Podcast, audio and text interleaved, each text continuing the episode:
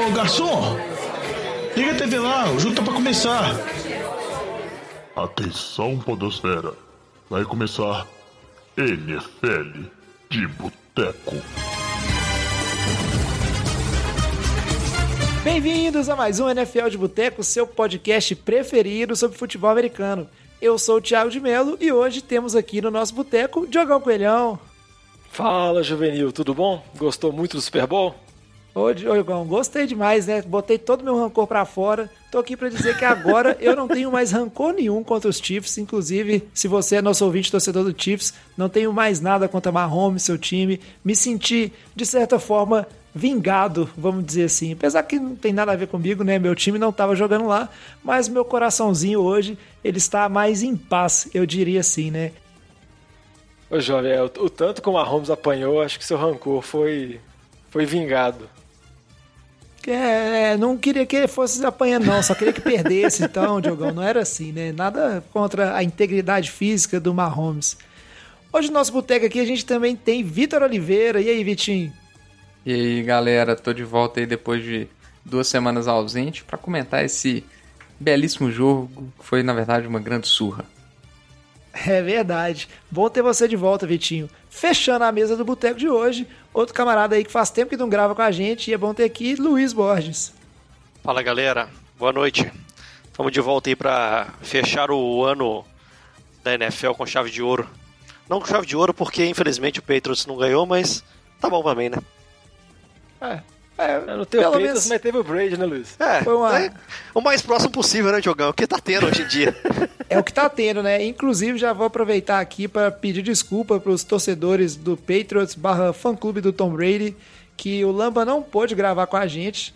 E... Arregou. É, o não é, pôde, fica por sua conta aí, né? O não ah, quis, ele... não sei. Foi o que ele disse. Ele não deu muita explicação e eu também não fiquei perguntando, não. Mas. Não, mas Sabe o que eu acho interessante, jovem? É porque quando o nosso ouvinte mandou a mensagem provocando o Lamba, falando da vitória do Tom Brady, como que chama ele? Leonardo? Leonardo Giacomo, nem acabou o jogo, já tinha chegado e-mail dele falando que o, que o Lamba tinha que ficar quieto e respeitar o Gold. É, aí a gente foi zoar o Lamba, mandamos o print lá no grupo WhatsApp da gente. Aí passou, o Lamba virou e falou só, vou rebater no programa. Aí hoje, faltando meia hora pro programa, ele só manda, não vou participar. É verdade. O Lamba tem esse padrão é, quando que, que ele rebater, também. Né? A verdade é essa. Não tem muito o que rebater. É, eu acho que esse assunto já tá gasto. O assunto discutir Tom Brady já não, não tem muito sentido. Antes de começar o programa, a gente vai falar mais de Tom Brady, obviamente, ao longo do programa de hoje. O assunto é falar sobre o Super Bowl 55, que foi aquém das expectativas, né? Como o Vitinho já bem disse aí, a gente achou que ia ser um jogo super disputado, mas ainda assim foi um bom jogo, cheio de histórias. E a gente também vai aproveitar para falar um pouquinho do NFL Honors, né? Dos prêmios, dos prêmios individuais da NFL, né? Quem ganhou, por que ganhou e o que, que a gente acha disso. Antes de começar o programa, os recadinhos de sempre. Primeiro, a gente gostaria aqui de prestar uma homenagem, né? Manifestar o nosso pesar com o falecimento do Chris Wesseling, para quem não sabe aí, o Chris, ele é um, um, jornalista né, da, da NFL, do grupo da NFL, e participa de um podcast que é o Around NFL, que é uma das grandes inspirações aqui, entre outros podcasts, para o NFL de Boteco. Quando a gente começou, a gente escutava o podcast desses caras, e ele faleceu de câncer aos 46 anos, e a galera aqui do NFL de Boteco que escuta eles ficou bem assim chateada. Né? Então prestar essa homenagem, cara que é um exemplo assim, foi bacana ter podido conhecer assim pela voz e escutar antes dele ter falecido. Uma outra coisa que eu vou ter que abrir o, o verbo aqui pro Diogão, porque ele gosta. O Vitinho falou que nem quer falar desse assunto mais. É Carson Wentz, Diogão. Carson Wentz tá difícil, hein? Diz que agora vai pro Bears. É, é uma doideira assim quando a diretoria de Filadélfia optou por demitir o Doug Peterson. Eu pensei que eles manteriam Carson Wentz e tentariam reerguer a carreira do QB, que já foi tido como certeza de um QB de franquia, né? Por mais que a temporada passada foi muito mal, eu acho que a torcida de Filadélfia ainda tem uma esperança que o Carson Wentz ainda pode render. Mas as, as, especulações nas últimas semanas ficaram muito fortes, falando da possibilidade de envolver em troca, e estão falando cada vez mais sobre a possível troca com o Chicago Bears, que iria envolver o Nick Foles, uma escolha de primeira rodada e mais uma peça ofensiva de Chicago, que igual o Vitinho brincou, não tenho a menor ideia de quem seja, porque não tem nenhuma peça ofensiva boa em Chicago. Tirando o Allen Robinson, que é free agent, não tem ninguém. Mas seria o retorno do Nick Foles e, e talvez Philadelphia estivesse apostando muito no Jalen Hurts, em alguma reconstrução assim. Vamos esperar as próximas semanas, mas realmente me pegou muito, muito surpreso. Porque quando eu comecei a ver essas especulações, eu achei que era só boataria, que Philadelphia ia tentar com o Carson Wentz mais algumas temporadas, mas parece que talvez não vai ser assim. Vitinho, sua palavra, só queria saber se você está satisfeito que o Nick Foles vai voltar. Nick Foles que inclusive tem uma estátua, então faz mais sentido ele jogar em Filadélfia mesmo, porque o Carson Wentz que não tem nada lá. É, Agora não depois, vai ter nem depois que tirou o Doug mais, Peterson, né, ter a estátua do Doug Peterson e do Nick Foles tava meio sem sentido, né, na foto do estádio. Exatamente. Mas eu, sinceramente, não gosto da, da volta do, do, do Nick Foles, essa possível volta. É, para mim é um cara que fora aqueles playoffs, ele, ele é. E até o, o, o seguinte também, né? Ele não é. Ele não tem uma regularidade boa, não conseguiu demonstrar seu papel em Jacksonville, não conseguiu demonstrar seu papel em Chicago. É, então, assim, eu não, não vejo qual que é a vantagem de ter ele como, como uma moeda de troca é, nessa transação aí.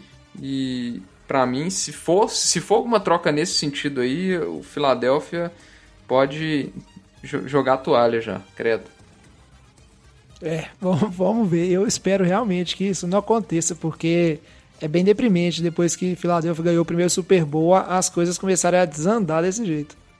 É, só para completar um outro time também que é especulado é o Indianapolis Colts, que o Philip Rivers aposentou, e lá tem o Frank Reich, que foi o coordenador ofensivo no título do Super Bowl, com o Nick Foles e com o Carson Wentz. Também é um outro possível destino, assim. Mas eu acho que o Nick Foles é mais, vamos dizer assim, tentar fazer um agrado na torcida, mas se eles trocam o Carson Wentz, eles estão realmente apostando no Jalen Hurts. É porque o que eles viram no final da temporada, eles gostaram e eles tomam como que ele pode ser o novo QB, assim, porque eu acho que ninguém de Filadélfia espera que o Foles volte e seja titular pelos próximos anos. É mais um QB veterano para ajudar no desenvolvimento do Hurts. É, Diogão, vamos ver. Agora, esse não é o assunto principal do programa. Inclusive, a gente está falando dele na introdução para não ter que ter um bloco de notícias só para falar disso. Obviamente, Lá, quando a gente vai falando da off-season, da free agency, a gente vai comentar se essa troca realmente aconteceu, se o Carson Wentz ir para algum lugar ou ficar em Filadélfia, né? Será um assunto pauta do programa. A gente precisa agora seguir para falar do Super Bowl, mas antes vou pedir o Diogão para contar aí para os nossos ouvintes, se você quiser mandar um feedback, mandar o seu comentário sobre o Super Bowl, sugerir assuntos para os próximos podcasts, os próximos episódios do NFL de Boteco, agora que a gente entra em modo de off-season e aí tem mais tempo para falar de outros assuntos que não o que está acontecendo, né, durante a temporada. Como é que faz, Jogão? É, pode mandar mensagens para nossas redes sociais, Twitter, Instagram, Facebook, sempre arroba NFL de Boteco, Boteco com U, que é o jeito mineiro de falar, o que a gente brinca que é o jeito certo ou então pode mandar um e-mail para a gente no nfldeboteco.gmail.com. Isso que o jovem comentou é muito verdade. Manda sugestão de pauta, manda ideia que vocês acham que a gente pode discutir, ranking que a gente pode fazer. Porque é nesse momento da off-season, principalmente nesse inicinho assim, que a gente fica sem muita pauta. Vamos, obviamente, falar de draft, falar de free agent, mas tem espaço, porque senão a gente só vai escutar uns lero-lero do Lamba falando que o Tom Brady não é isso tudo e tudo mais, e claramente a gente não precisa disso.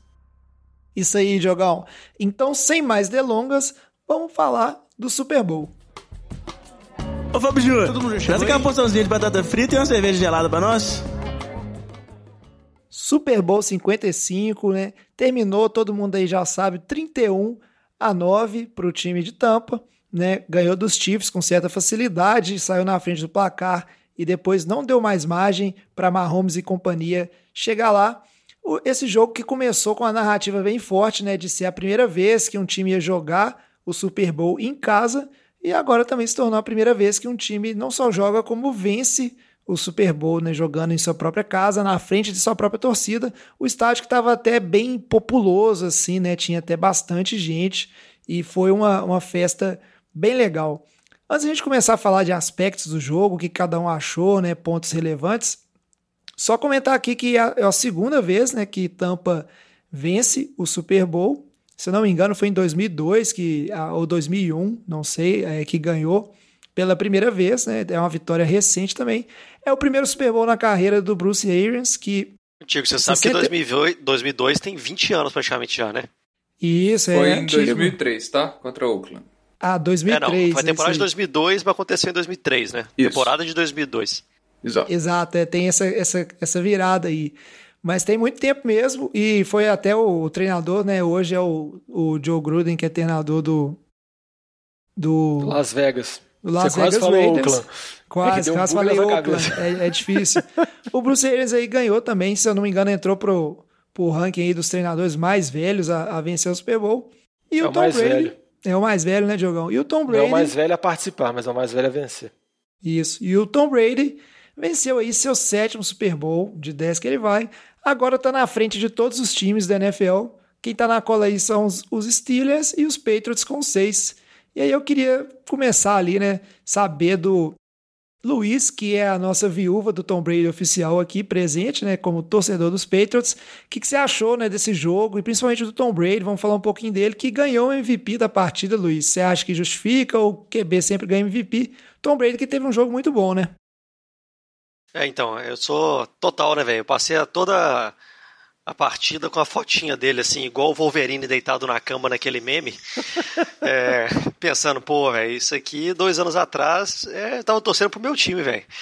Mas é, tirando a zoeira aí, eu com certeza fiquei satisfeito. É um cara que eu vou torcer pra ele como atleta sempre. E eu também não quero que o Kansas City saia ganhando pra caramba, porque eu não quero que ele chegue próximo e aí comece a desbancar, criar uma nova dinastia depois que a dinastia dos Patriots agora é, terminou. Então eu vou torcer contra o Mahomes nesse sentido sempre. Não no, no sentido de que ele tem que apanhar daquele tanto, igual você bem comentou, que eu não quero que um cara mais talentoso, um dos caras mais talentosos como ele se machuque.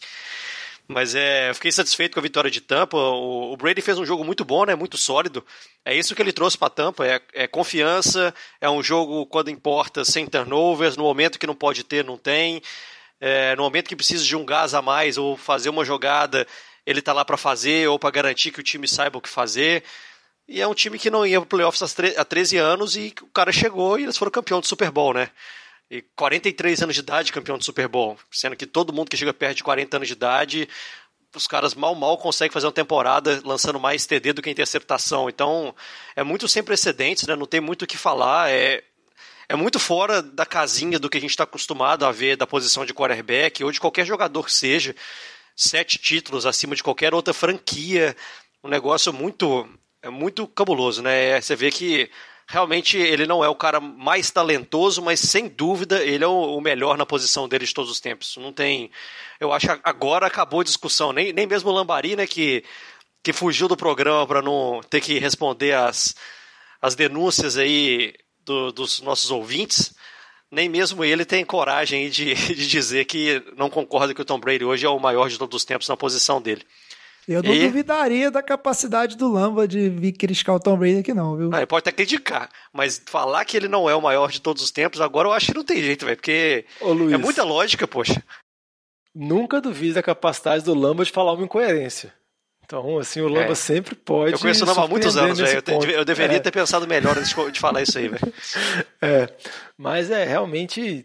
Eu acho que a narrativa era toda pro Tom Brady ganhar o MVP. Igual o Luiz comentou, ele teve uma partida muito segura. A linha ofensiva de Tampa conseguiu proteger ele muito bem, no contrário do Mahomes, que a gente vai comentar mais pra frente. Ele trabalhou muito bem em play action, conseguiu acertar os passes dele decisivos, dois TDs pro Gronk, se tornaram a dupla com o maior número de TDs em pós-temporada, superaram o Joe Montana e o Jerry Rice e não tem o que falar, né? Tipo, igual o Luiz comentou, assim, por mais que a gente possa falar que o elenco de Tampa é um elenco que tem uma secundária jovem, tem um bom, bom grupo de recebedores, assim, tem certo talento, mas a, a chegada do Brady muda completamente o time, assim. E não só no ataque, muda na defesa, muda na mentalidade, muda em muitas coisas. E com relação ao fato dele ter 43 anos, ele não mostra nenhum declínio absurdo. Você vê que ele tem passe longo ainda, ele não tem a mobilidade no pocket que ele nunca teve. Então, quando ele fala que ele pode jogar depois de 45, eu não duvido mais não. Ele vai jogar até quanto ele aguentar. Óbvio que uma hora o declínio vai chegar e vai chegar ah, e geralmente depois que começa é acelerado. Mas até isso chegar, muita gente acreditava que isso aconteceria há cinco anos atrás, gente. Olha o que o cara fez já. É um comentário rapidinho, Tigo. É, que você perguntou aí, acabou que eu não comentei, mas eu queria só adicionar no comentário do Diogão em relação ao MVP, que ele ter ganhado. Com certeza ele não foi o maior destaque da partida. Eu acho que a defesa, como destaque, a defesa de, de dos Bucks fez algo tipo assim mais impressionante do que o Brady fez. Mas o problema é que a defesa são muitos jogadores em uma, como uma unidade participando ali do jogo e, fazendo as jogadas, então é difícil escolher um cara. Não teve um cara que interceptou três vezes, que ele recuperou um fumble para TD ou, ou, algo assim para talvez colocar um cara acima na defesa. E que, mas do pro meu ponto de vista, como justiça, com temporada, não tem como você falar que ele não é o jogador mais valioso. Então acaba que coroa algo que faz sentido. Ele é o cara que chegou e fez o time ganhar por todos os motivos que a gente já falou aqui, por confiança e por trazer uma, uma visão de campeão né, para o time mesmo, para falar a verdade. A mentalidade de campeão. É, com certeza o Tom Brady deve fazer coach lá, passar para os caras, fazer palestra, porque não é possível, né? Só se olhar esse time de, do, dos Bucanias, uma coisa que, que me impressiona, assim, de toda a movimentação, né? Desde trazer o, o, Tom Brady, a gente fala muito do Tom Brady, mas quando a gente vai olhar os quatro touchdowns que foram marcados na partida, a gente tem dois do Gronk, como o Diogão bem falou. O Gronk estava aposentado, né? Voltou da aposentadoria. A gente teve um do Forné que foi dispensado pelo Jaguars e teve um ótimo jogo também. Né? Principalmente dessa pós-temporada, veio crescendo muito. E o outro cara que marcou TD né, para a tampa desse jogo foi ninguém nada mais nada menos que Antônio Brown, que já tinha sido aí cancelado pela NFL. Ninguém queria saber do Antônio Brown e tá aí ganhando o Super Bowl por tampa e marcando um TD, né? Então, se você for olhar aí, é um monte de galera que tava, vamos dizer assim, renegados. não vou dizer na lama, é, tava renegado Só os renegados pela liga. TD, isso mesmo. E, tipo, a, a situação bem interessante, assim, né? Como é que esse time foi montado e administrado na temporada e combinou com o Super Bowl e vencendo um caminho difícil, né? Ganhando o Saints, ganhando de Green Bay, jogando fora de casa, né? Os jogos de, de, de playoffs, tirando o Super Bowl. E eu só queria comentar um, uma coisinha, Diogão. Você falou aí, né, do Tom Brady jogar até os 45, mas eu não contaria com isso, porque eu já mandei um, um e-mail lá, né, para sugestões@nfl.com, sugerindo a aposentadoria compulsória do Tom Brady. E eu tenho convicção que eles vão me escutar. É, pode ser uma boa possibilidade, jovem, mas só para destacar que você falou dos renegados, provavelmente nenhum desses renegados estaria no time se não fosse o Tom Brady. O Gronk só saiu da aposentadoria e foi jogar por causa do Brady. O Antônio Brown só foi para lá porque o Brady deu aval. E o Fournette só foi para lá porque ele viu que com o Brady o time tinha um potencial muito grande de ser campeão. Então, Tipo assim, só a mudança dele, a chegada dele, traz várias outras vantagens para o time, vantagens competitivas, inclusive desses veteranos que aceitam abrir mão do salário em busca de um anel. Que se o QB deles fosse James Winston ou outro jogador desse da vida, provavelmente não aconteceria. Então, só para mostrar que a influência do Brady não é só no ataque, não é só chamando jogada, não é só mudando o jogo. Tem tudo que faz diferença, essa mentalidade, esse espírito vencedor deles, a confiança que ele passa tanto para o ataque quanto para a defesa. Igual o Luiz falou assim, você acha que a defesa jogou naquele nível assim porque sabia que do outro lado tinha ele, que ele não ia deixar a desejar em nenhum momento. Então, só para mostrar a importância dele, ninguém tem sete títulos à toa. Só é. fazer um comentáriozinho aqui, Tiago. Claro, é que lá atrás a gente eu fiz aquele aquele episódio das melhores armas aéreas dos times, né? E eu tinha colocado Tampa como número um e daqueles caras que a gente que eu citei lá atrás foram caras que não apareceram, né? Ou seja, o, além de ter um, um corpo de, de, recebedores tão forte, né, com Mike Evans, com Chris Godwin, foram caras que não nem precisaram ser utilizados nesse, nesse jogo para mostrar o tanto que o elenco é, de Tampa com esses renegados aí ficou um elenco muito forte, óbvio, em volta do, do Brady, né? O Brady conseguiu colocar essas peças para funcionar, né? E, e, só o último comentário, né? Você começou falando que Tampa é o primeiro, foi o primeiro Super Bowl com com o time participando em casa. Eu não sei vocês, mas eu fiquei com, com um. Eu fiquei meio desapontado, porque eu queria que, que essa situação acontecesse sem a situação da pandemia. Eu queria ver a torcida louca, ensandecida na, na arquibancada. É, se fosse em Filadélfia, a torcida teria invadido e queimado o campo, com certeza, porque a galera lá é louca. É, eu, eu, eu fiquei meio achei meio para baixo, assim, mas óbvio, ah, sem tirar méritos nenhum, né? Mas a situação, acho que o clímax podia ser bem mais legal, né? Ah, concordo com você, Vitinho. Inclusive, é bem o que você falou, né? Não só o estádio cheio, aquele clima, mas provavelmente é a cidade estaria em polvorosa, né? Seria uma coisa louca, tipo assim, torcida na rua, porque por mais que a capacidade dos estádios da NFL ela é bem grande, ainda assim você tem uma cidade inteira, né? E ia ser uma loucura, pô. Ia ser tipo final, não... de, final de jogo de college, né? Dos bons é. de college, que a galera, todo mundo entrando no campo depois, ninguém é de ninguém. É desse naipe aí, velho. Pois é, ou nem, nem carreata da, da vitória direito provavelmente terá, né? Ou não teve, não sei como é que, que tá isso aí que eu é, não se acompanhei. Se bem que nós só falando de Flórida, né, gente? A Flórida lá não, não, não, não tem, tem, muito é... limite em relação à pandemia, não.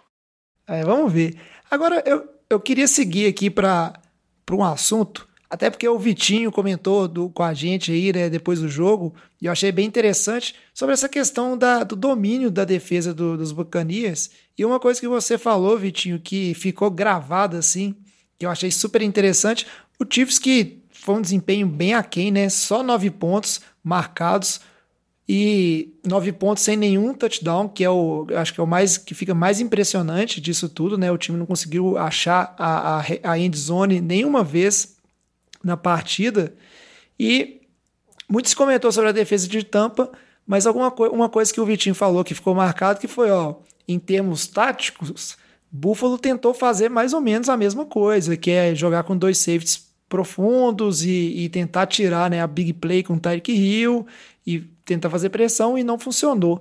Queria saber a sua opinião, Vitinho. O que, que você acha? Assim, por que, que deu tão certo?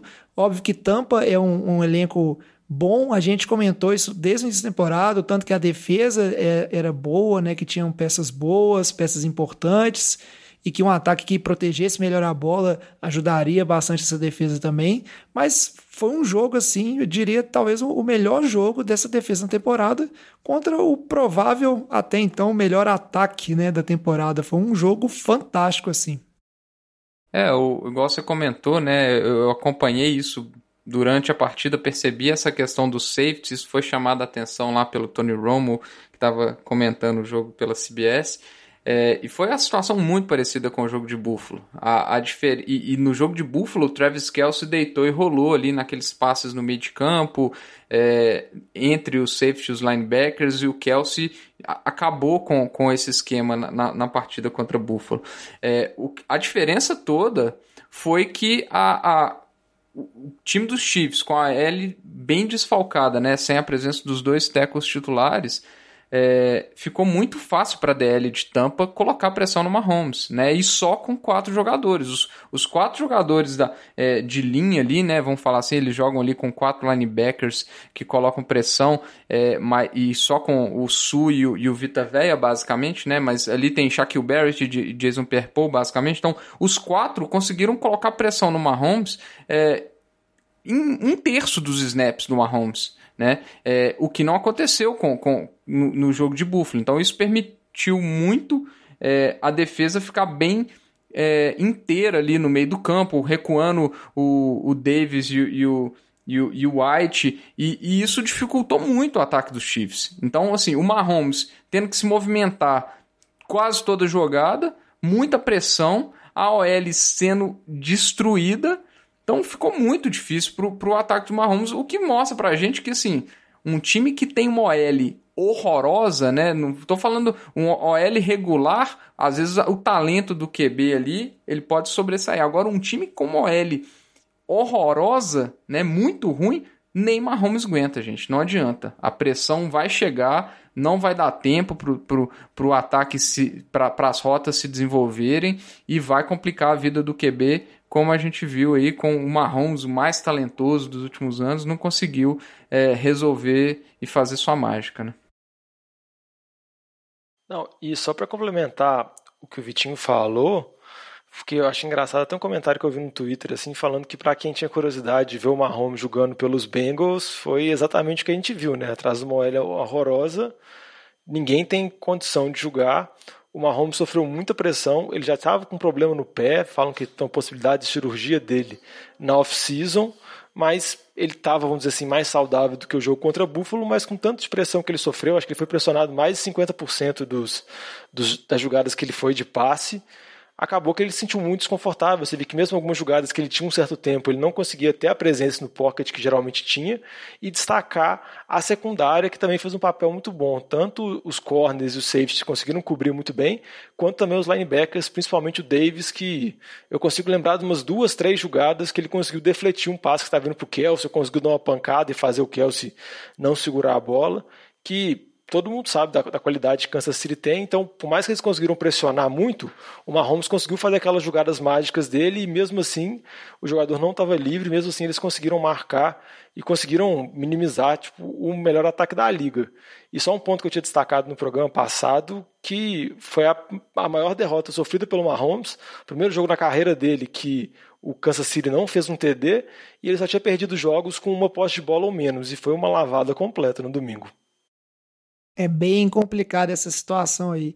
E é, e é, super interessante, o Vitinho até citou aí é, os dois linebackers, né, o White e o, e o David, e acho sempre interessante é, o, o desempenho dos dois, o, o, tanto foi fantástico, não só em anular o Travis Kelce, eu acho que também eles fizeram um trabalho muito bom em tirar ali as rotas de opção para os running backs, o Chiefs teve muita dificuldade aí, como o Diogão bem falou, na hora que o o Mahomes precisava sair do pocket, ou a blitz vinha muito rápido, ele precisava soltar a bola rapidamente, é, encortar essa opção ali de passe rápido para castigar a blitz, ao mesmo tempo não dando tempo né, das rotas longas se desenvolverem e ele não poder dar o passe mais longo. E o Mahomes, né, por mais talentoso que seja, mesmo dando passe na horizontal, como foi esse jogo, apesar que o passe que ele deu na horizontal, ele acertou o passe e o receiver que dropou a bola que essa questão do psicológico do time a gente pode ver também. Parece que o time do, dos Chiefs estava um pouco abalado com a situação como um todo, acho que começou a pesar um pouco também na concentração, em, em outros fatores, mas mesmo assim, né, com todo o talento do Mahomes, é bem difícil, né? Eu acho que o Vitinho e o Diogão estão cobertos de razão que o QB sem proteção fica muito complicado. A gente vê isso aí em relação também ao Russell Wilson, como foi na temporada, voando a temporada inteira, todo mundo falando, né? Let Russ, é, Let Russ Cook e etc. e MVP. Só que chegou uma hora na temporada que começou a pesar essa questão de falta de proteção e falta de, de estrutura ofensiva e como é que não funcionou. Sobre a lesão, Diogão, só queria comentar uma análise muito interessante que o véi, mais conhecido também como meu pai, fez, me mandou uma mensagem depois do jogo. Uma pena, eu devia ter pedido para ele gravar um áudio pra gente colocar aqui. Ele falou assim: ah, esse time do Chiefs jogou muito mal, o Mahomes. Inclusive, achei ele meio gordinho, fora de forma, né? E aí você falou aí da lesão, né? Será que Mahomes a lesão prejudicou? Não sei. Na visão do meu velho, estava meio fora de forma. Eu falei que talvez seria só os enchimentos para proteger a costela, e era impressão dele. Mas ele falou assim: ah, não, achei que ele tava meio, meio devagar, ali, né? é, com a bochechinha ali apertada. Então, não sei, eu vou ter que ver o vídeo lá de novo para analisar jogos do início da temporada com o Super Bowl para ver se ele chegou fora de forma. Ô, jovem, não sei se ele estava fora de forma, mas só para fazer uma crítica, já que a gente elogiou tanto o time de Tampa, eu acho que uma crítica que pode ser feita à Kansas City e à comissão técnica é porque eu acho que eles não tiveram um plano B ou alguma mudança assim no decorrer do jogo. Eu vi uma estatística que eles colocaram acho que mais de 91% das jogadas só cinco jogadores bloqueando. E o Mahomes sofreu pressão o jogo inteiro. Então, em nenhum momento eles resolveram colocar mais um Tyrene em campo para tentar dar um tempo, para tentar dar um espaço, ou ficar com o running back lá fixo para bloquear. Eu acho que podia ser uma possibilidade para tentar viabilizar, porque desde o início do jogo viu que o Mahomes estava sofrendo muita pressão e só com os quatro jogadores de linha, basicamente todas as terceiras descidas de Kansas City eram terceiras para mais de oito jardas, nove jardas, que eram situações muito complicadas. E, e, um outro ponto também é que eu acho que eles não exploraram tanto assim o jogo terrestre. O Clyde Edwards até teve algumas boas corridas no início do segundo tempo, se eu não me engano, acho que ele teve sete médias de jardas por carregada, que é uma média boa, mas eu acho que com o desenvolvimento do jogo, acho que eles confiaram muito na ideia deles de deixar a bola com o Mahomes, que o Mahomes ia fazer mágica, e acabou fazendo, acabou dando uns passes absurdos, totalmente absurdos, que por pouco não foram completados, não vieram a CTD, mas eu acho que talvez eles tivessem alguma mudança do plano de jogo, podia ter dado alguma expectativa assim de algum duelo, porque vamos dizer assim, o roteiro desde o início foi muito claro. O que Tampa ia fazer com os saves recuados e colocou a pressão com os quatro jogadores, igual o Vitinho comentou, sempre chegando, muitas vezes derrubando, muitas vezes o Mahomes tendo que improvisar muito para conseguir alguma coisa. E Kansas City não fez nenhuma mudança. Acreditou muito que o Mahomes ia dar um jeito e não deu. É, foi um, Eu acho que foi um, um meltdown completo, assim, de confiança do, dos jogadores, né? Dava para ver claramente no semblante e nos drops e, e nos, nos tecos perdidos em campo e que a comissão técnica de Kansas City, que está tão acostumada em ter um time dominante, o time que o plano de jogo funciona sempre bem, que o que eles se planejam sempre dá certo, que quando o negócio não deu certo de jeito nenhum, ficaram perdidos, né? O Andrew Reid ali não teve nenhuma mudança tática no, no jogo do Kansas City. Do jeito que começou, acabou com a Mahomes sofrendo, não, igual você falou, não teve jogo corrido sendo implantado na marra, colocando dois tarentes a mais em campo ali para dar uns double block e tentar deixar os receivers ganhar espaço e deixar os receivers ganhar na, é, naquela bola jogada para o alto, né, igual às vezes acontece com bons receivers. Não teve nada disso. Foi, vamos continuar jogando igual. Com o mesmo plano de jogo que está dando errado, nós vamos manter. Então, isso também a gente percebe, essa falta de confiança também chega na comissão técnica quando eles eles estão vendo que o jogo não está indo pelo caminho que eles estão acostumados, principalmente num time que está sempre se vendo à frente do placar, sempre se vendo em situações favoráveis, né, na grande maioria das vezes.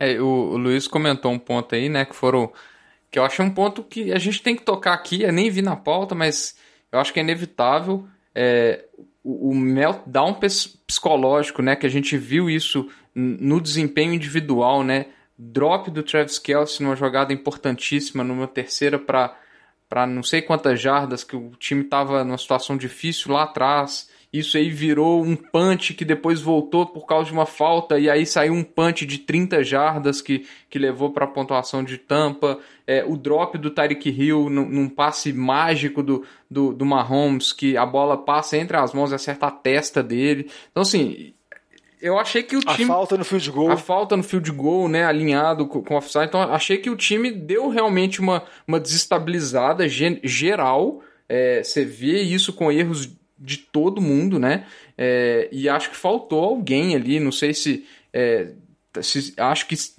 parte deveria ser da comissão técnica, mas para pôr o time nos eixos. Eu acho que dificilmente eu veria isso, por exemplo, num time com Tom Brady. O Tom Brady ia dar e xingar até a quinta geração do cara lá e pôr o cara no lugar dele. Xingou a quinta geração do, do Texugo, né? É, isso aí que, que que eu ia comentar que uma coisa que mostra que o time estava claramente desestabilizado era o número de faltas que o time fez na defesa. Assim, era uma falta atrás da outra. Óbvio que a gente pode discutir o lance da interceptação do Texugo de Mel, que eu até brinquei que ele ia fazer uma pick six. Não foi uma pick six, porque ele foi tacleado logo depois, assim, nem deu uma expectativa. Mas a gente pode discutir se foi falta ou não, se foi muito rigoroso ou não, mas acho que não dá para colocar nada desse jogo em questão de arbitragem. Assim, pode ter uma chamada polêmica aqui ou acolá, mas a dominância de Tampa foi do início ao fim do jogo, uma dominância completa nas trincheiras, assim. O ataque ficou muito confortável, a defesa dominou, então, por mais que você possa ter chamadas questionáveis, eu vi que o jovem até colocou aqui que Kansas City fez 11 faltas de 120 jardas, é uma quantidade muito absurda, de um time que geralmente é muito disciplinado. E não conseguiu fazer. O ataque não conseguiu produzir, a defesa, que é uma defesa que geralmente pressiona muito o QB adversário, não conseguiu pressionar o Tom Brady, tirando nas primeiras campanhas conseguiu parar só teve aquela, vamos dizer assim, aquela grande jogada, aquela grande atuação que foi quando conseguiu parar na linha de gol, que foi até bem surpreendente. Mas tirando isso, Tampa ficou muito confortável, Fornette correu bem, Tom Brady trabalhando no play action e o time ficou muito nervoso e não conseguiu em nenhum momento voltar. Eu acho que a gente, todo mundo teve uma expectativa de, ah, não, se fizer algum ponto vai conseguir alguma coisa, porque tinha uma Mahomes do outro lado, todo mundo fica na expectativa de ter jogo, ter jogo. Mas como o Luiz mesmo até brincou no grupo de WhatsApp, se bobear foi a vitória mais fácil do Super Bowl do Tom Brady, das sete. E é muito doideira, porque pegou Kansas City. É, eu diria, eu diria mais, eu acho que dos, dos Super Bowls da, desde que o Tom Brady começou a ganhar, acho que o único Super Bowl que foi mais fácil que a gente pode pensar talvez seja Seattle e Broncos, aquela surra maluca é. de Seattle. É, é, fora isso, eu não lembro de ter um. Sem dúvida, um, acho que foi só aquele. Um, um jogo tão. tão. ímpar assim, né? É, e, e, essa questão que vocês falaram assim da comissão e do Meltdown, vi muitas, não vou dizer críticas, né? Porque é um cara que ele já fica um pouco acima de críticas. No caso, eu tô falando do Andy Reid mas eu vi muita gente lembrando que o Andy, o Andy Reid, por boa parte da carreira, ele foi questionado por algumas decisões e essa parte de, principalmente, de gerenciamento de jogo, né? E muita gente questionando algumas decisões do jogo por optar por, por field goal. Mas a verdade é que o momento muda muito, né? É igual o Vitinho falou, esse lance que é, que foi uma falta, que voltou um punch, teve um drop do Kelsey, aí o punch foi pior ainda do que o primeiro punch, colocou Tampa numa posição boa, que resultou no segundo touchdown. Eles, esse lance veio logo depois do, da defesa dos Chiefs fazer uma grande jogada e parar o ataque o ataque de Tampa Bay na linha do gol ali, né, numa quarta descida e recuperar a bola, né, nesse caso aí, Tampa foi ter os colhões e a defesa parou, o momento do jogo poderia ter virado ali, mas aí numa sequência de, de erros e de faltas, né, voltou o momento para Tampa Bay que aí começou a, a seguir na frente do placar e colocou uma vantagem que nunca mais voltou, né? Então, vamos dizer assim, o time dos Chiefs resolveu errar onde não podia errar, né? E, e algumas faltas tem essa questão de ser questionável ou não, mas eu acho que pelo, vamos dizer assim, pela pelo placar do jogo e pelo desempenho do jogo como um todo, acho que não tem como justificar a derrota em cima de uma ou outra falta duvidosa. Acho que realmente os Chiefs não conseguiram fazer nada perto do que era necessário para vencer. É sobre o Super Bowl ainda, mais alguma coisa, mais algum ponto que chamou a atenção de vocês? Diogão, Tigo. Pode fazer. O Diogão, que é o nosso também analista artístico, eu queria saber o que ele achou do show do intervalo aí com o nosso querido fim de semana é, e sua atuação. O que, que você achou, Diogão? Ah, eu achei que na comparação com os outros shows do intervalo deixou a desejar, mas tem que entender as restrições que provavelmente o The Weeknd teve, né? De colocar palco no campo, de mobilidade de pessoas por causa da pandemia, assim. De descer de rapel no estádio, que... de entrar em cima é, de um leão de gigante, um gigante, de colocar um, um, tubarão drogado dançando. É, ah, não, isso ele poderia. É, é. Isso ele poderia mas, ter feito. Isso, isso ele poderia, poderia, com certeza. Mas eu acho que a gente ficou meio um pouco decepcionado porque ah, o palco ficou meio externo, assim. Eu, tipo assim, deixou a desejar, mas eu acho que não foi nada tão terrível. Eu fiquei mais decepcionado por, por não ter podido utilizar os canhões durante o jogo. Porque eu fiquei realmente muito triste, porque é a coisa mais legal daquele estádio. Pois é, de canhão lá. E isso que eu não perdoo. Eu, o show, o pessoal falando, você tem um barco no estádio, o barco tem canhão. O mínimo que o The Weeknd tinha que fazer é entrar no estádio sendo lançado por um canhão. Ia ser tipo uma loucura, e o povo ia ao delírio, e o resto do show não ia importar. É um desperdício completo. É, é, é, agora eu mudei minha opinião com relação ao show, porque o jovem deu uma ideia muito melhor. E o pessoal falou que ele gastou, sei lá, 7 milhões de dólares para Bolso investir dele, né, no show. Isso aí com já tinha. 50 conto ele era tirar de canhão. Lá já tem um barco, ó, Super Bowl 56 vai ser em Los Angeles. Você acha que lá vai ter um barco, vai ter alguma coisa bizarra no estádio? Isso ninguém faz isso mais não, Diogão. É só em Tampa que é pirata e o estádio é, é antigo que tem essas coisas. É, é muito difícil, né? Oportunidade desperdiçada, sabe-se lá quando a gente vai ter Super Bowl em Tampa de novo para acontecer alguma bizarrice do tipo. Mas é, o show, o pessoal reclama muito do show, mas tem que entender, assim, né? Questão de pandemia e tal. Acho que foi, foi ok. Acho que depois a Lady Gaga vai ser meio difícil superar. Apesar que o, o show passado com a J-Lo e com a Jennifer Lopes foi, foi bacana também. Foi bem com a J-Lo e com a Jennifer Lopes? É, não foi esse ano passado, não? Não, é com a J-Lo e com a Shakira. J. É, a Shakira. São a mesma pessoa, jovem. É isso mesmo, cara. Eu confundo as divas do pop, Diogão. Eu não, não sou tão entendido assim. Eu vou tentar providenciar uma, uma montagem aqui de um homem-bala com a carinha do The Weeknd pra gente mandar pra ele lá como. como. Crítica construtiva. Assim. É, crítica construtiva, exatamente. É isso aí. Eu já tô com esse canal aberto ali, ó, com a NFL. Eu mando lá, peço pra ele encaminhar com ele. Já tô negociando. Se você conseguir aposentar o Tom Brady, né, jovem? Ó, quem diria, hein? Por, por falar em conseguir, Diogão, não me subestime, já que a gente tá seguindo pro próximo bloco aqui. Eu vou aproveitar Mas sabe pra. eu acho que é uma coisa que pode acontecer? Que eu acho que você não devia aposentar o Tom Brady. Porque imagina, ele joga ano que vem em Tampa, aí ele pode ganhar de novo, tem uma boa possibilidade, aí vai acabar o contrato dele. Aí ele pode desejar encerrar a carreira no time de infância dele, que é o seu São Francisco. Deus não ia ser bom assim para mim não, Diogão. Ele com 45 anos, chutando o Garópolo de lá, imagina o retorno. O 49ers já tentou trazer o Tom Brady aí, quando ele entrou no mercado e não veio, o cara foi lá pra Tampa, é isso aí. Isso não vai acontecer mais. Talvez o Aaron Rodgers, né? Quem sabe? Quem sabe? Nossa senhora. Não, não, vamos, não vamos falar disso, não. Ele tá falando do, dos times aí, né? Que o pessoal torce. Vamos ver.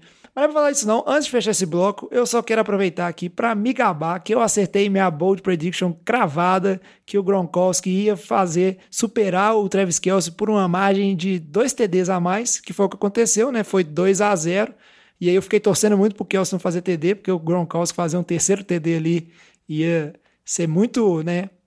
Muita sorte.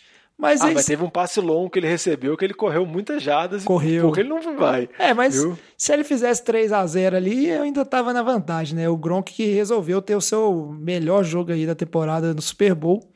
E fiquei feliz com isso aí. Inclusive, teve um ouvinte nosso no Twitter ali, o Bruno, que mandou mensagem, né, comentando esse fato, pediu para eu falar seis números de, de 1 a 60 aleatórios. Não vou falar, porque se eu falar esses números aqui e alguém apostar eles na Mega Sena e ganhar, eu vou ficar muito puto. E não vou aceitar ninguém ficar milionário às minhas custas, porque eu não vou jogar, então vou guardar esses números na minha cabeça aqui. Então, Super Bowl 55 Posso são falar anos só um chupa-lambazinho de leve? Pode. Chupa-lamba. Represente, represente aí os ouvintes que, que ficam com raiva. Eu sei que tava do todo Lamba. mundo esperando esse momento, então chupa-lamba. É, eu quero ver o que, os torcedores dos Patriots vão fazer quando não tiver o Tom Brady mais na liga, pra quem que eles vão tentar torcer aí. Que a- o Patriots vai ser uma draga, né? E agora eu acho que a dinastia, a dinastia não é dos Patriots, eu acho que a dinastia era do Tom Brady. Nós estamos chegando em outra conclusão aí. Não vamos render esse assunto, isso é só brincadeira. Não me mandem e-mail me xingando, por favor. Vamos parar de falar do Super Bowl e agora vamos falar um pouquinho dos prêmios individuais da NFL. Comentar, né? Quem ganhou, se mereceu ou não mereceu. Esse assunto é bom, hein? Merece mais uma cerveja. E para começar a falar do NFL Honors aqui, esse ano que, por questão de não saber se a temporada ia começar na data certa ou não, a gente acabou não fazendo o programa de previsão lá, o programa da Mãe de Ná. No meio da temporada, lá no EP 135, a gente falou sobre o NFL Honors, já estipulando quem estava né, mais à frente da corrida aí por cada prêmio, pelo que estava acontecendo na temporada. Foi um pouco diferente do que lá no início, quando a gente faz apostas completamente às cegas, né?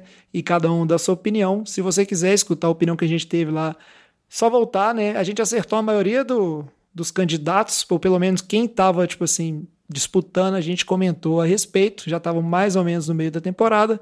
E vamos começar aqui falando sobre MVP, Aaron Rodgers, que estava ali desde o início, desde quando se falava de Russell Wilson, mas muita gente falando que o Aaron Rodgers está jogando muito, jogando muito.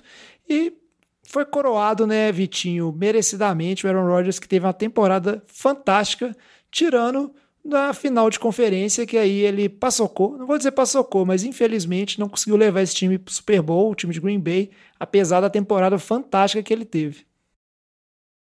Acho que é indiscutível esse prêmio pelo, pelo que a gente viu no fim da temporada, ao longo da talvez da segunda metade da temporada, né? Acho que antes disso podia ter a discussão lá Russell Wilson, podia ter a discussão Mahomes e depois até com o Josh Allen, mas a, a consistência do, do Rodgers ao longo da temporada, né? E os números, né? 48 TDs, 5 em 70% de, de passes completos, quase 71%. É, acho que isso aí destaca totalmente é, o merecimento, né? Além de, de obviamente, levar o, o, o, time de Green Bay com, com, com o high seed para pro, os playoffs, né? Então acho que acabou sendo indiscutível, ficou um prêmio fácil da gente, da gente prever e mais que merecido. É o Aaron Rodgers que, inclusive com essa marca aí, ele virou o terceiro jogador da história a liderar a liga em TDs e ainda ser o menos interceptado ali na, na temporada, que ele se juntou aí ao Brady de 2010, quem não se lembra, e o Johnny Unitas lá em 1958. Isso aí para ver que não é pouca bosta, né? Quem ainda duvida que a temporada dele foi fantástica, como o Vitinho falou. Seguindo pro prêmio aqui de jogador ofensivo do ano, que é praticamente um prêmio de consolo para os caras que são do ataque, mas não são quarterback, que não ganham MVP nunca, né? Essa coisa que todo ano é o MVP é um quarterback. Então, o melhor jogador ofensivo serve para ser prêmio para algum jogador. E esse ano, o running back Derrick Henry dos Titans venceu esse prêmio, né, Jogão? O Henry que continua sendo a força maior do time dos Titans, apesar que os Titans não tiveram, né, uma pós-temporada empolgante e e brilhante, assim, surpreendente, como foi no ano passado, mas ainda assim a gente vê que a vitória dos Titans passa por um Derrick Henry ter um bom jogo, né? Exatamente, o Titans teve muito problema nessa temporada, mas muito problema na defesa. O ataque funcionou muito bem com o Tannehill e principalmente com o Derrick Henry. Derrick Henry teve mais de duas mil jardas corridas, né? A quinta vez que isso acontece, a quinta maior marca na história da NFL. Ele correu para mais de 200 jardas e dois TDs em três jogos na temporada, que primeira vez isso acontece na história. E Muito assim, é o oitavo running back na história da NFL a passar de mais de 2 mil jardas. Então, ele bateu vários recordes. A gente brinca que ele é o avatar, ele é o motor do time. E, igual você disse, né, jovem? É um prêmio que fica meio sem sentido, né? Porque o jogador ofensivo do ano deveria ser o MVP, provavelmente, né? Deveria ser o Aaron Rodgers. Mas, como acaba sendo um prêmio de consolação, fica dado geralmente ou para um segundo QB mais votado ou para algum jogador não QB que tenha tido um feito muito destacado. No ano passado foi o Michael Thomas que bateu o recorde de recepções e nesse ano foi o Derrick Henry com a temporada monstruosa que ele teve. É, o Henry que realmente é um monstro. Seguindo para o prêmio de jogador de defesa do ano, que esse aí já deveria se chamar prêmio Aaron Donald, porque ele ganhou de novo, né? Acho que é o terceiro ano seguido que ele ganha. Eu sei que é o terceiro que ele. Não é seguido, não, é o terceiro ano. É verdade, é o terceiro ano que ele ganha, mas, assim, né? É uma bizarrice o Aaron Donald ganhando de novo, né, Luiz? Como é que pode? Tipo assim, todo ano ele ganha. E esse ano, novamente, né? A defesa do Rams foi a melhor, se não não foi a melhor, foi uma das top 3 da liga, com certeza. E aí, seu principal jogador, é, com justiça, ganhando o prêmio de melhor jogador de defesa, né? É, sem dúvida, né? É um cara que desde que entrou na liga, ninguém tem. É um cara incontestável ali como um top jogador de defesa da liga, né? Foi é, melhor calor defensivo do ano, e depois, ou ele é primeiro é, time, como é que chama, do, dentro do Pro Bowl, ele é a primeira. É, All Pro. Ele é um Pro, First Squad ali no Pro Bowl, ou ele é o Defensive Player of the Year. Então é um ou outro. Então é aquele cara que quando ele está num ano ruim, ele só não vai ser o melhor do ano, mas ele continua sendo um All-Pro. Então, e além dele, a defesa dos Rams como um todo jogou muito bem, né? Ajudou o time, mesmo com o ataque esse ano bem mais ou menos ali, né? Tanto que já trocaram o nosso querido. Esqueci o nome dele, como é que chama o menino Lourinho lá? Ruim de, ruim de bola. Jared Goff. Trocaram o Jared Goff, trouxeram o nosso querido de vendedor bola. de hambúrguer, Matthew Stafford, pro lugar dele. O Goff tá triste pra caramba por isso. Mas mesmo com o ataque capengando, foi um time que disputou, chegou bem, é, deixou outros contenders aí para trás que a gente talvez não esperava, e muito por conta da defesa que foi liderada aí pelo Aaron Donald. Então acho que é super merecido. Não, e só pra falar aqui, o Donald é um jogador que joga no meio da linha defensiva, muitas vezes. Muitas vezes ele é bloqueado por dois, às vezes por três jogadores, e mesmo assim ele consegue os números impressionantes dele, jogo após jogo, não só de sec, mas de pressão no QB, de hurry, de pancada no QB. Você sempre vê que onde ele tá, tem sempre uma movimentação assim, tem o pocket colapsando, mesmo ele sendo, vamos dizer assim, bem destacado pelas linhas ofensivas, tendo dois, três jogadores para bloquear, e mesmo assim ele consegue chegar no QB adversário. Ou no running back também. Só pra, só pra comentar que essa escolha aí rolou uma, uma certa. um vucu-vucu na, nas redes sociais, né? Os irmãos Watts mostrando uma certa insatisfação aí com, com a nomeação do Aaron Donald, porque o, o TJ Watt, né? O, o irmão mais novo, é, liderou a NFL em basicamente todas as estatísticas principais aí é, de jogadores de defesa, obviamente pensando aí em pass rush, né? É, com um jogo a menos em relação a Aaron Donald. É, e ele até colocou, colocou uma fotinha lá do, do, do Last Dance do, do Michael Jordan, falando que ele levou essa, essa nomeação do Aaron Donald pro lado pessoal dele. Ficou bem chateado. O, DJ, o JJ é, deu algumas declarações também. Mas eu, eu concordo, acho que foi merecido, principalmente pensando na posição que os dois jogadores jogam. O fato de um DT ter 13 sacks e meio é bizarro. Não, e só pra falar que ele levou pro lado pessoal do nível Michael Jordan, a chance dele aparecer na casa do Aaron Donald amanhã e quebrar o carro dele, ou fazer alguma tortura terrível, porque o Michael Jordan não é de gente não, viu? Ele é bem rancoroso. Se, se ele levou no nível pessoal do Michael Jordan, sabe o que, que ele vai fazer, Diogão? Ano que vem ele vai fazer a transição 25 para jogar na OL dos Steelers, só para jogar e parar o, o Aaron Donald, entendeu? É isso que o Michael Jordan faria. Ele vai jogar de guarda. É, o Michael Jordan faria, vou jogar de OL só para parar o Aaron Donald e, e me vingar dele. Porque eu levei pro lado pessoal. Muito bom, velho, o Michael Jordan. É, é, nunca é demais recomendar aquele, aquele seriado lá do, da Netflix, que eu The esqueci Last o nome. Dance. The Last Dance. Fantástico ver o Michael Jordan e todo o seu rancor por todas as pessoas. Até as que não ofenderam dele, ele inventou motivo para ter mágoa com elas. Mas aí a gente não tá falando de basquete, nem Michael Jordan aqui. É, vamos seguir em frente. É só comentar aqui, eu não sei se alguém comentou, mas com essa terceira é, nomeação, o Donald ele se juntou aí ao J.J. Watt, já que o Vitinho falou dos irmãos Watt aí, né? J.J. Watt ganhou também já três vezes esse prêmio, e o outro, o único outro que ganhou foi o Lawrence Taylor, lendário jogador dos Giants aí. Quem é torcedor dos Giants conhece. Acho que o Alex até tem uma camisa retrô do Lawrence Taylor. Né? É realmente uma lenda para os torcedores dos Giants. E na NFL, Vamos seguir aqui para falar de calor ofensivo do ano. Ah, só lembrando aqui que o JJ, o TJ Watt e o o Miles Garrett, quando a gente fez o episódio 135, eram nomes cotados, né? No final das contas, eu acho que o Garrett ficou um pouquinho para trás e teve essa polêmica com o Watt, como o Vitinho bem falou. Seguindo aqui para jogador ofensivo do ano, quem ganhou foi o Menino de Ouro. É, jogador calouro, muito bem lembrado, Vitinho. Menino de Ouro, aquela coisa que acontece todo ano, que deixa todo mundo empolgado, que é o quê? Aquele QB calor que joga muito, e aí foi Justin Herbert, ele que talvez ia ser reserva do Tyrod Taylor e tal, mas assim, numa situação inusitada, foi um médico lá, se eu me lembro bem, furou o pulmão do Tyrod Taylor antes do jogo com a agulha lá para botar um remédio para as costelas dele que estava doendo, não sei o que que era. E aí, Justin Herbert entrou e nunca mais saiu porque ele mesmo, vamos dizer assim, não levando o time dos Chargers até muitas vitórias, né, Vitinho? Ele dava uns passes que você ficava de boca aberta e falava assim: que trem bonito, né? E que coisa empolgante ver esse QB. Eu queria ter um QB calor assim no meu time, acho que não tem como não estar tá satisfeito. É, ele, ele mostrou e trouxe algo para o ataque dos Chargers que nem o mais otimista torcedor é, de Los Angeles esperava ver com o Tyrod Taylor, né? Então, assim que pessoal viu aqueles passos maravilhosos e, e, e quanto ele deu uma dinâmica diferente para o ataque, é, viu que aquilo ali seria diferente com, com ele.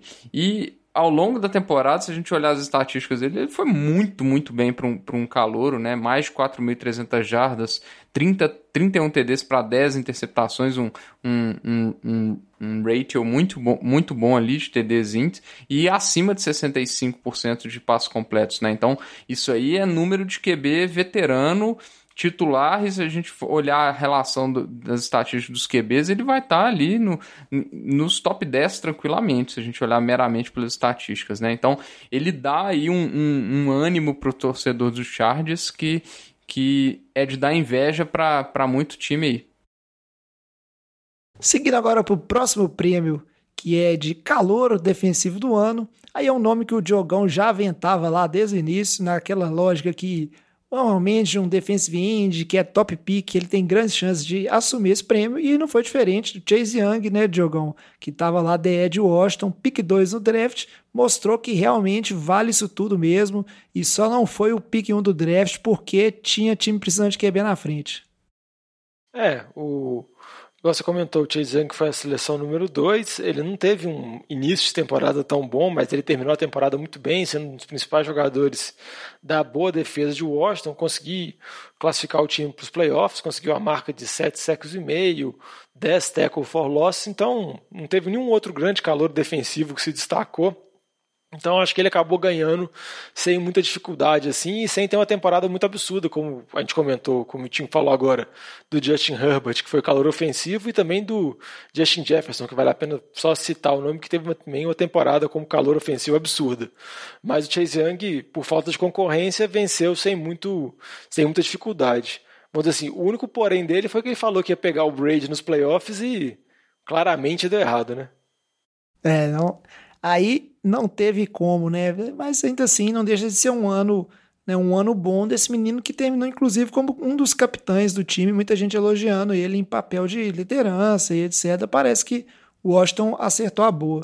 Já que a gente está falando de Washington, é com imenso prazer, imensa felicidade que eu falo aqui que mandei outra sugestão para a NFL, que é mudar o, o, o, prêmio de Comeback Play of the Year para prêmio Alex Smith, porque não tem como, a história mais bonita, mais interessante da temporada desse QB que, depois de tanta né, cirurgia, tanta coisa, tanta preocupação se ia amputar a perna ou não, Alex Smith que voltou, não só jogou, lá atrás a gente falava que ah, se ele jogar um jogo, se ele tipo, startar um jogo assim, der um passe, a gente comentava isso nos programas entre a gente, ele já merece esse prêmio. E ele fez muito mais que isso, né, Luiz? É, sem dúvida, né? Foi legal demais a história do Alex Smith. É, a gente que acompanhou de perto e viu até antes dele voltar algumas imagens de como é que foi a recuperação dele, de tudo que ele passou. Oh, era inacreditável, mesmo já falando que ele estava próximo de voltar, nessa época que eles já começaram a divulgar um pouquinho mais do que aconteceu com ele, com mais detalhes, né? Que a família dele mandou. Deixou sair mais alguma coisa. Mesmo assim, parecia meio improvável, né? Pelo, pelo tanto que foi feio, que foi cabuloso a quantidade de, de cirurgias e tudo mais que ele passou e ele só dele conseguir jogar e participar de uma temporada da NFL com esporte desse, desse nível físico já é legal demais. Então, por mais que ele não tenha tido estatísticas fantásticas como geralmente o, o Comeback Player of the Year tem, que é um cara que realmente volta em alto nível depois de alguma coisa, e não foi o caso dele até por limitação do time, mas é vale a pena pela superação mesmo de vida que ele teve aí e de estar tá conseguindo pelo menos jogar o esporte que ele gosta de novo. Ah, se teve uma coisa que foi bom da, da NFC Leste ser essa draga toda que foi essa temporada, foi justamente o time de Washington ter ido aos playoffs com o Alex Smith conduzindo né, a maior parte das vitórias que levaram essa equipe. Né? Das sete vitórias, cinco vieram com o Alex Smith no comando né, desse time, começando. Uma pena ele não ter podido jogar o, os jogos de playoffs, o jogo de playoffs no caso, porque se machucou mas ainda assim fiquei muito satisfeito.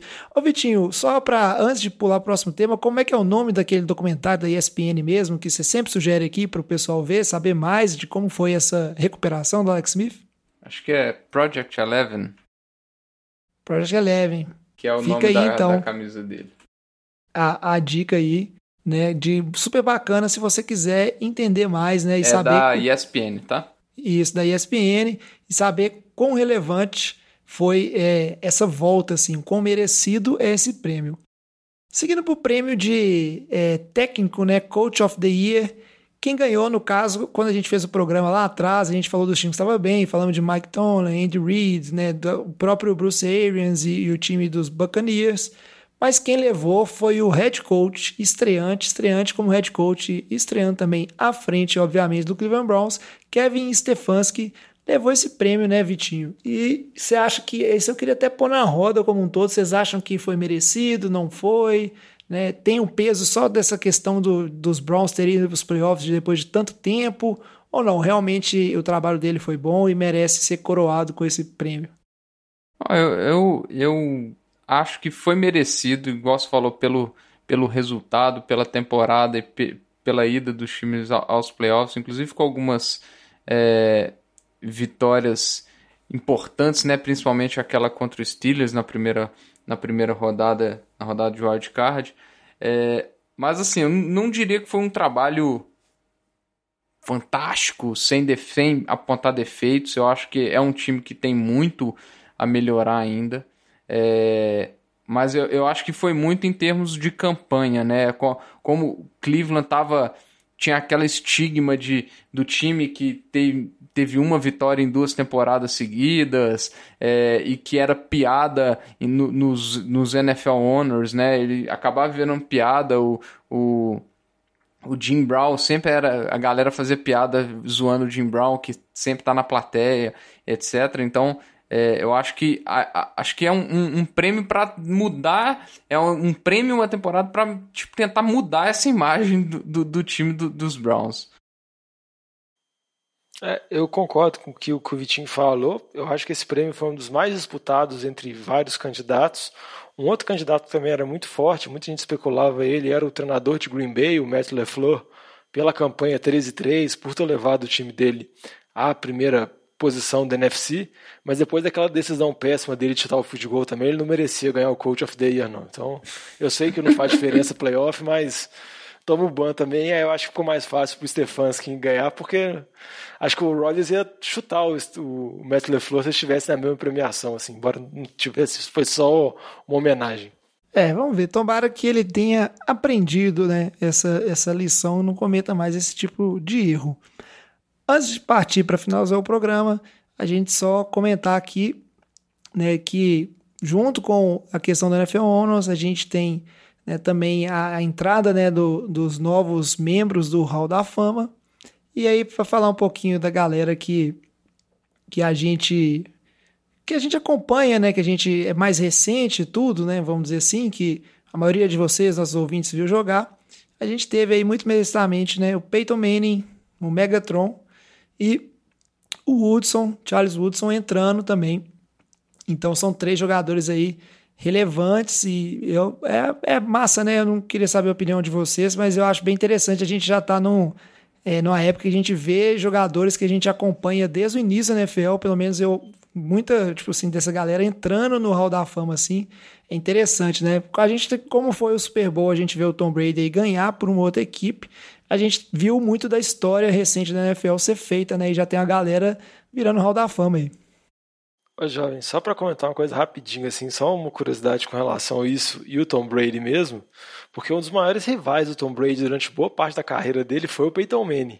Então, o Tom Brady está ganhando o Super Bowl e o Peyton Manning, que é meio contemporâneo a ele, óbvio que o Manning entrou alguns anos antes da liga, mas não é tanta diferença assim, está sendo indicado para o Hall da Fama.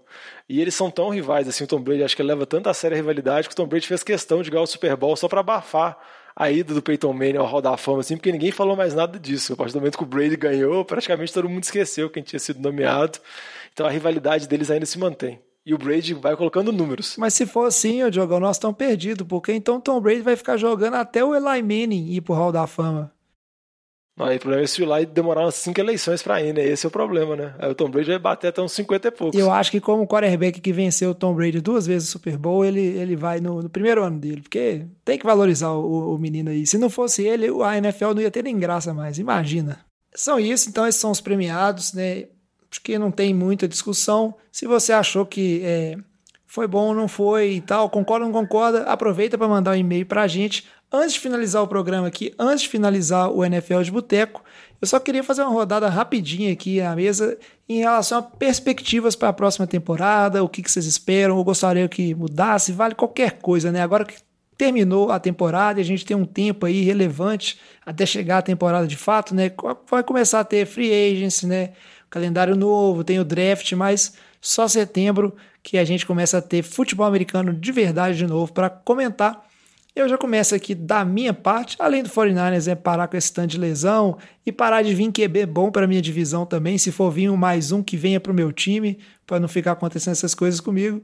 Uma coisa que eu espero muito que aconteça essa temporada, que eu acho que outras regras não estão tão em foco, né? não tem tanta discussão sobre outras regras, outras polêmicas, que finalmente o pessoal aproveita para testar e eliminar aquela regra lá do fumble ofensivo pela Edzone, fazer um teste diferente, para a gente ver que isso não acontece mais, que parece que é um consenso assim. Vamos começar a dar uma roda aqui. Vamos lá, Diogão, começa você pra gente. Ah, jovem, uma, uma, perspectiva que eu quero, ela é mais estar relacionada até com a off-season mesmo. Eu quero uma grande dança de cadeiras dos quarterbacks. Eu quero Kirk Cousins sendo trocado para São Francisco, o Jimmy Garoppolo sendo mandado de volta para New England, o Carson Wentz chegando em Indianápolis, o Sandarnold sendo julgado para algum lugar. Eu quero que faça um roda-roda Jequiti assim, um tanto de QB novo em diferente time, para dar uma emoção assim e ficar mais divertido. Seria, seria interessante, até porque a gente ia ter muita coisa para comentar aqui no NFL de Boteco durante a off-season e renova, né? É sempre interessante essas movimentações. O jovem e que eu não sei se ia ficar muito feliz com essa aí que você colocou. Ah, ah cara. Não... Ô, ô, Virginia, eu acho que, tipo assim, o Cousins eu sei que ele joga. O Garópolo nem isso tem, entendeu? A gente pode discutir quem é melhor, mas o Cousins pelo menos é, joga. Vamos deixar essa discussão para se acontecer, que eu não, não vou entrar em detalhes dela não, mas eu sou um torcedor. Mas então eu prefiro o Cousins. Eu, eu abraço, né? O que vier, eu abraço. Não, o que vier não, né? Não, não vem com as enconhas muito ruim, não. Mas o Cousins, é, aqui, a gente ó. tem que dar uma chance. Ô Luiz, você aceitaria o Garópolo de volta? Não, obrigado. você quer o Cam Newton? Você tá doido, velho? Que, que é Newton, velho? Pelo amor de Deus, velho. do Lamar Jackson em Baltimore. Vai ser só uma roda-roda aí. Então conta pra gente aí, Luiz, que, que uma expectativa, assim, uma coisa que você gostaria de ver na próxima temporada da NFL? Eu gostaria de ver um quarterback capaz no meu time de volta depois que a gente teve o Tom Brady por tanto tempo aí. Só isso que eu gostaria de ver. O resto não tô Deixa importando muito, não. É, vamos ver onde é que o Deshaun Watson vai parar. E você, Vitinho? Eu, eu queria ver uma, uma NFC East com algum time com campanha positiva, de preferência Philadelphia. e chega de drama no meu time. É isso que eu quero, Tigo. No more drama.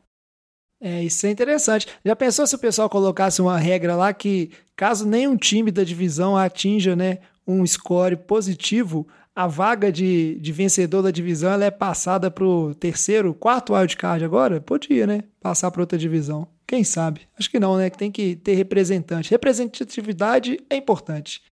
Então, a gente vai ficando por aqui, ah, agradecendo. Ah, eu queria uma outra coisa. Diga aí, Vitinho. Eu queria que o Washington definisse um, um time, um nome decente para esse time genérico. Compadres. É verdade. Ó, já passou um ano, né? O, o, time genérico de futebol de Washington não dá mais, né? Não dá pra ficar nessa enrolação aí, não. E temporada, um logo também, né? É, temporada que vem tem que ter logo e tem que ter nome direitinho, né? Porque não, não dá para ficar nessa aí, não. É, muito bem, muito bem lembrado. Eu tinha até esquecido disso aí, Vitinho. Isso aí é verdade. Tem que pôr um limite. Se não resolver isso até o início da temporada, já começa sendo desfalcado, leva multa. Não sei como é que vai fazer, não. A gente vai ficando por aqui então. Agradecemos a todos vocês, nossos ouvintes, que nos acompanharam ao longo dessa temporada, né, mandaram mensagem, participaram, participaram das brincadeiras que a gente faz aqui, de Survivor e tantas outras. Né? É para isso que a gente faz esse podcast, para falar sobre futebol americano e também poder interagir com pessoas do Brasil inteiro e do mundo inteiro, porque não, né? Vários ouvintes que a gente tem em outros países e que se atualizam sobre a NFL, é, ouvindo a NFL de boteco. Agradecer a todos por essa temporada. Já aproveito para avisar, como é tradição, esse episódio é o último dessa temporada e a gente tira aquele breve recesso e volta só durante a off-season, então vai ficar um tempo aí sem NFL de boteco, mas a gente está de volta em breve para falar de NFL também e para falar de Fantasy e ajudar você a ganhar. Esse ano a gente teve assim vitórias recordes de ouvintes que escutam Fantasy de Boteco nas suas ligas de Fantasy, né? É uma coisa impressionante conteúdo que os meninos fazem. Agradecer também aqui, né, o Diogão, o Vitinho, o Luiz, que estão aqui nesse programa e todo o resto da equipe do NFL de Boteco, que está participando por mais uma temporada juntos. Foi bem legal. E pedir o Diogão, né, pela última vez nessa temporada, Diogão, para os nossos ouvintes, quiser mandar um feedback, sugestão de pauta, qualquer coisa, como é que faz? É, pode mandar mensagem pra gente nas nossas redes sociais, arroba NFL de Boteco, no Twitter, Instagram, Facebook, pode mandar uma mensagem pra gente no NFL de Boteco, também arroba gmail.com. Mantenha a interatividade com a gente, que daqui a pouquinho a gente está de volta, sugere pauta, sugere tema de discussão. Porque se a gente tivesse que gravar um programa semana que vem, provavelmente o tema de discussão seria Big Brother, né? Mas não vamos gravar. Quem sabe, Diogão? Quem sabe não sai um programa de Big Brother? Acho que não, né? Pra que isso? Você quer falar sobre a Lumena, jovem? Não, eu não, eu não tô nem acompanhando o Big Brother, pra ser sincero, não. E quanto Eu mais nem- eu eu escuto os outros é falar, Lumena, velho. com, eu fico mais com preguiça, porque parece que o negócio é só treta e desavença. Mas isso não é assunto, Diogão. Aí tá vendo? Já tá virando programa de Big Brother. Você não pode nem falar que você pode- não gosta que já vira treta. O Big Brother é uma, é uma praga. Você, você nem assiste, mas quando você vê, você é sugado pro assunto Big Brother. É, é uma loucura isso aí. Então vamos ficando por aqui, né? Que pode ser, né? Os botecos por aí, quando tiver podendo, acabar a pandemia, o povo vai discutir isso. O boteco a gente vai encerrando aqui, baixando as portas. Vou pedir pela última vez aí, traz uma saideira, fecha a conta, passa a régua e até temporada que vem. Valeu, galera. Valeu. Abração.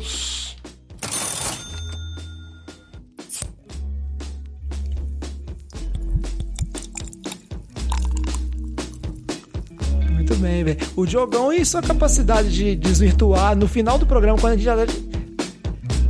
A gente tá assim, ó, o programa vai acabar. Aí o Diogão sempre brota com assunto avulso, velho, e o programa não acaba. Sempre. É, é o, é o superpoder do Diogo. Ô, Diogão, qual que é o e-mail pra mandar reclamação barra sugestão pra Jamila? Tem que mandar, é, assim não dá.